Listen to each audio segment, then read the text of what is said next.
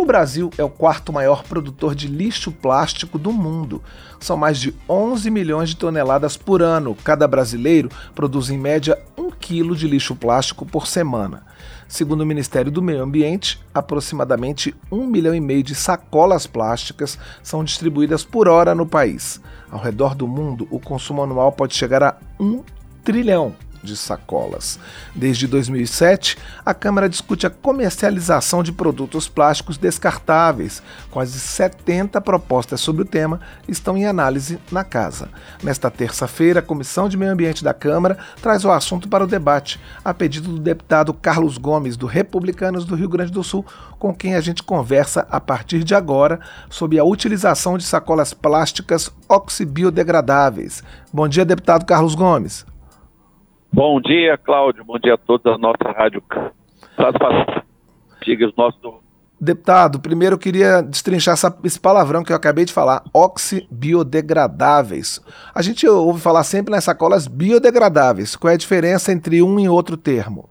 Olha, é, segundo ali até a própria explicação do texto do autor, o ox biodegradável é porque na sacola que tem oxide, é, que é oxidegradável, é, tem molécula de oxigênio segundo dentro da composição é, da matéria quando vai produzir o plástico, tá? Então é algo que imagina que entrando em contato com o sol, com o ar, eles possam ter uma degradação mais rápida, maior, tá?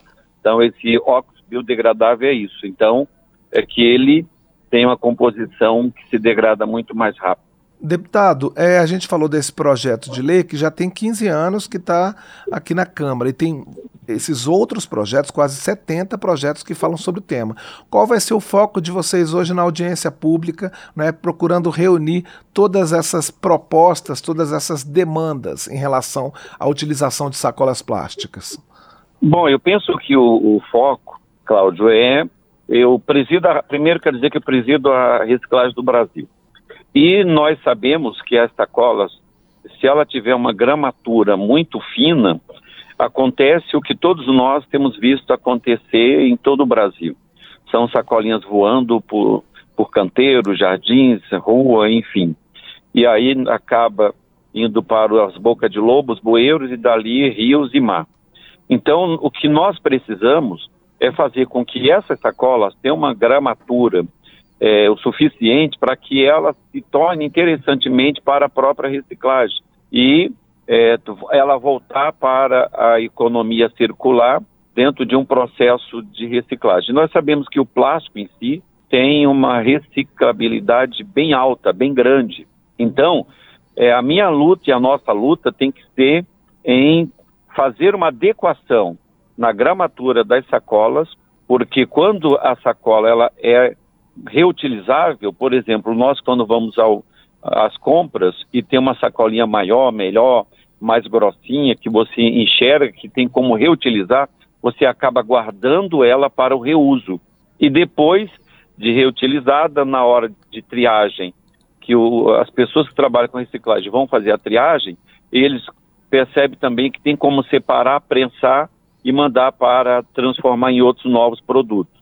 Então, eu penso que o nosso grande desafio é, é fazer com que as sacolas ganhem uma gramatura melhor e assim aumente a, a, reciclabilidade dessas sacolas plásticas.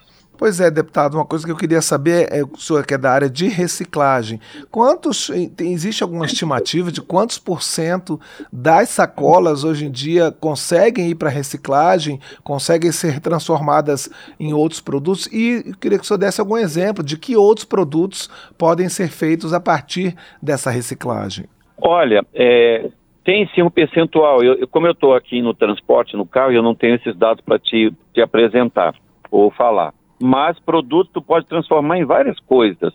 Ah, recentemente eu andei visitando é, indústrias lá no Rio Grande do Sul, lá em Novo Hamburgo, por exemplo, e essa sacola ela, ela faz parte de um misto de material, pode ser processado puro ou dentro de um misto de material que tu pode transformá-lo em aquele pavészinho que é feito de cimento para calçadas, tu pode fazer tijolo, tu pode fazer várias coisas até para a construção civil mesmo. Tu pode trans, a, a, inserir também para transformar tábuas sintéticas para construção de decks. Então, e com alta e grande durabilidade, porque não pode pegar chuva só e não apodrece. Então, tu pode fazer vários produtos. O que nós precisamos é que este material não vá para o meio ambiente, que ele venha, que ele fique dentro de um circuito fechado e que ele volte a ser reutilizado dentro do processo de reciclagem. E aí nós iremos transformar esse grande problema que o mundo tem é, de plásticos em lugares inadequados e por isso se transforma em um problema ambiental, em uma grande solução em que nós iremos transformar esses plásticos em novos outros produtos e até de grande durabilidade para o uso humano. Pois é, deputado, o senhor falou no plástico em local inadequado, né? A, a, ainda existem alguns lixões no país e, e, mesmo alguns é, é, locais que recebem esse plástico e muitas vezes essa destinação não é apropriada para ele, né? E, e, que solução que a gente pode ter para que esse, esse material plástico, sacolas e, e o plástico em geral não vá para lugares onde ele possa enfim, se perder, como o senhor falou, né, dar um vento e, e, a sacola vai, vai, vai voando. Como é que a gente pode controlar essa destinação inicial do plástico? Olha, tudo começa em casa e termina em casa. Eu penso que a sociedade, nós, enquanto sociedade, temos um, um papel fundamental, que é a consciência de que é, quanto menos plástico nós descartarmos em lugares inadequados, menos iremos, ou mais iremos contribuir para o nosso planeta. Agora, passa também, como eu disse, para, por um aumento de gramatura das sacolas, porque as sacolas hoje são muito finas e qualquer vento que bate enche está elevando. Então, as sacolas mais pesadas, tu não consegue enxergar elas por aí, porque elas são reutilizadas e, e quando é, pararem de ser utilizadas, elas poderão ser prensadas e destinadas para reciclagem. Isso também além da sociedade, requer a atenção do poder público em organizar é, como cada município vai tratar o tema, isso aí desde a fabricação das sacolas, como também a destinação delas, para que nós possamos estar é, fazendo com que todo esse material volte para o ciclo produtivo. Do contrário, se nós lavarmos as mãos enquanto sociedade, se o poder público lavar as mãos enquanto poder público então, nós vamos continuar vendo é, essa barbaridade de ver tantos plásticos contaminando o solo, o ar, o mar e levando tantas espécies marinhas e até de rios a, a serem mortas porque acaba comendo microplástico pensando que é outras coisas é, comestíveis no caso para eles e acabam sendo envenenados e morrendo. E hoje também o, o ser humano está comendo muito microplástico por está comendo é, peixes, por exemplo, animais que se acabam se alimentando de, de, plásticos em decomposição, que ficam é, se assemelham a algas, e eles acabam comendo esses plásticos em decomposição na água. Então, é um problema muito sério que todos nós temos que enfrentar, cada um fazer a sua contribuição para o enfrentamento desse problema. Deputado Carlos Gomes, ah, eu vou falar da, da, minha experiência aqui como consumidor em Brasília. Né? No supermercado, as pessoas já estão mais conscientes, mas eu vejo, por exemplo, que como o supermercado às vezes cobra pela sacola biodegradável, né? É, muitas pessoas resistem é, é, é a levar, e isso acaba sendo. tem um movimento interessante das pessoas comprarem aquelas sacolas maiores para guardarem as compras e não precisarem usar tanto plástico. Mas quando eu vou, por exemplo, numa farmácia, a farmácia ainda está está distribuindo sacolinha plástica. Assim. Essa é uma questão de cultura também que leva tempo para a gente mudar, não é? Exatamente. Mas a cultura ela vai se fortalecendo com o processo vigente. E nós temos que mudar processos. É, com relação à sacola, ainda que ela seja biodegradável, há muitos profissionais que são contra, porque ela vai se degradar, mas ali tem micro, é, tem plástico no meio. E mesmo é, sendo biodegradável, se chegar em lugares inadequados, vai acontecer os mesmos problemas. Porque o biodegradável degrada mais rápido, porém não deixa de ser plástico. Então o que nós temos que tirar são os plásticos da natureza e trazer para o processo de reciclagem. Agora, com relação a essas sacolas, o mundo inteiro enfrenta esse problema. Eu presido a Comissão do Meio Ambiente do Mercosul, do Parlasul, e o Chile, o Uruguai, o ano, eu acho que foi o ano passado que eles começaram também a proibir o, a sacola gratuita e começaram a cobrar por elas. Só que o seguinte, sendo gratuita ou cobrando, bom, é, se a pessoa não tiver consciência, ela vai descartar o plástico em qualquer lugar igual. Ela só vai dizer o seguinte: eu paguei, eu vou descartar. Eu ganhei, é de graça, eu vou descartar igual. Então a consciência que nós temos que desenvolver nas pessoas é que é plástico. Sendo paga ou gratuita, elas não poderão estar e sendo descartada em qualquer lugar. E aí volta a questão da gramatura. Nós temos que melhorar a gramatura para que ela possa se tornar viavelmente econômica e não, e não, e não voe é, quando for descartada em lugares inadequados. Nós estamos conversando com o deputado Carlos Gomes, do Republicanos do Rio Grande do Sul, sobre a questão das sacolas plásticas, a utilização de sacolas oxibiodegradáveis, biodegradáveis.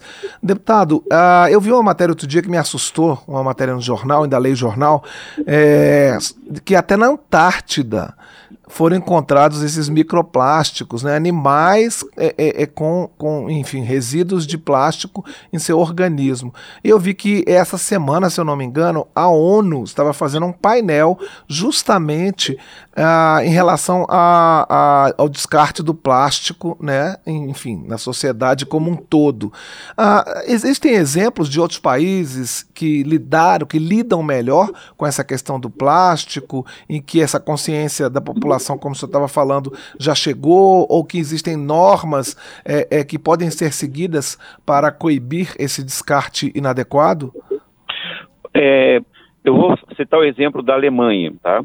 Nós estive, estive na Alemanha e lá eles já há muito tempo não dão embalagens, mas as sacolas elas estão lá na, na no caixa como mais um produto. Você quer, você paga. Você não quer, você leva a sua sacola particular ou plástica e é, coloca seus produtos que você comprou.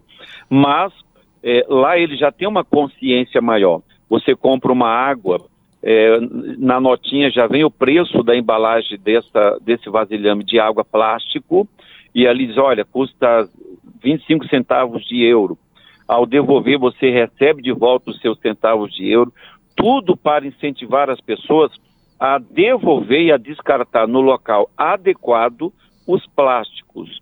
E em casos, em alguns casos até, é, por exemplo, tem países que se a pessoa, ao descartar o seu lixo, se a pessoa que estiver recolhendo, né, perceber que não está separado adequadamente, eles não recolhem, eles devolvem para você refazer e no dia seguinte, ao recolher, eles levam se tiver adequado. Se não, pode notificar ou dar uma multa. Então eu penso que o trabalho ele, ele é várias mãos. É a sociedade, é o poder público estabelecendo regras mais duras, mais claras e também colocando estrutura para que a sociedade possa também é, se sentir motivada a colaborar e contribuir com isso. E, em último caso, até é, multa que possa ser uma multa pedagógica, não arrecadatória, mas que leve o cidadão a pensar na, no próximo, nas próximas, nessa geração, nas próximas gerações e também no nosso planeta.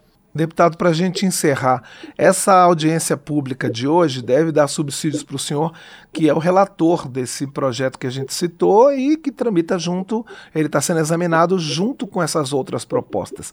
É possível aproveitar é, é, é, vários pontos da, das propostas, chegar a um texto de consenso? Existe algum ponto polêmico que precisa ser resolvido em relação a esse projeto? Eu penso que é, nós queremos é um, um pensamento, um eixo geral dele, de que para levar as pessoas a entenderem que todo o material não é só o plástico, porque se você for no lixão, tu não vai enxergar só plástico, vai enxergar pneu, tu vai enxergar, enxergar é, fraldas, fraldas descartáveis para beber, tu vai enfrentar um montão de problemas. E é a falta de estudo e fazer com que esse material volte para o processo de reciclagem que é o nosso grande problema. Ou o que não der para reciclar, que leve então para destinação ambientalmente adequada, onde já tem um tratamento ambiental nesses aterros de sanitário, de repente até incineração. Então, o que nós precisamos é desenvolver essa consciência, porque se nós formos banir tudo aquilo que o ser humano descarta fora do, do lugar, é, ou no lugar inadequado, nós vamos banir tudo, porque tem pneu fora do lugar, vamos banir pneu. Tem é, plástico fora do lugar, vamos banir plástico. Tem cimento fora do lugar, vamos banir o cimento, pedra. Então, a, eu acho que o, o caminho adequado é nós levarmos a cultura, a conscientização, criar regras claras e também na produção desses materiais já levar as indústrias a pensar também a produzirem com materiais que possam ser reutilizados ou reciclados para melhor tratamento deles depois pós-consumo. Nós conversamos com o deputado Carlos Gomes, do Republicanos do Rio Grande do Sul, sobre a utilização de sacolas plásticas biodegradáveis, oxibiodegradáveis. Esse vai ser o tema de uma audiência pública hoje da Comissão de Meio Ambiente. Deputado, eu queria agradecer mais uma vez a sua participação aqui no painel eletrônico e desejar sucesso para as discussões de vocês. Eu agradeço a ti, agradeço a nossa Rádio Câmara e vamos lá, desenvolver sempre a nossa consciência, porque tudo começa no ser humano e, tem, e termina em nós. Então nós temos muito a contribuir para um mundo melhor, um planeta é, ambientalmente adequado e equilibrado. Obrigado, deputado. Um abraço. Um abraço, querido.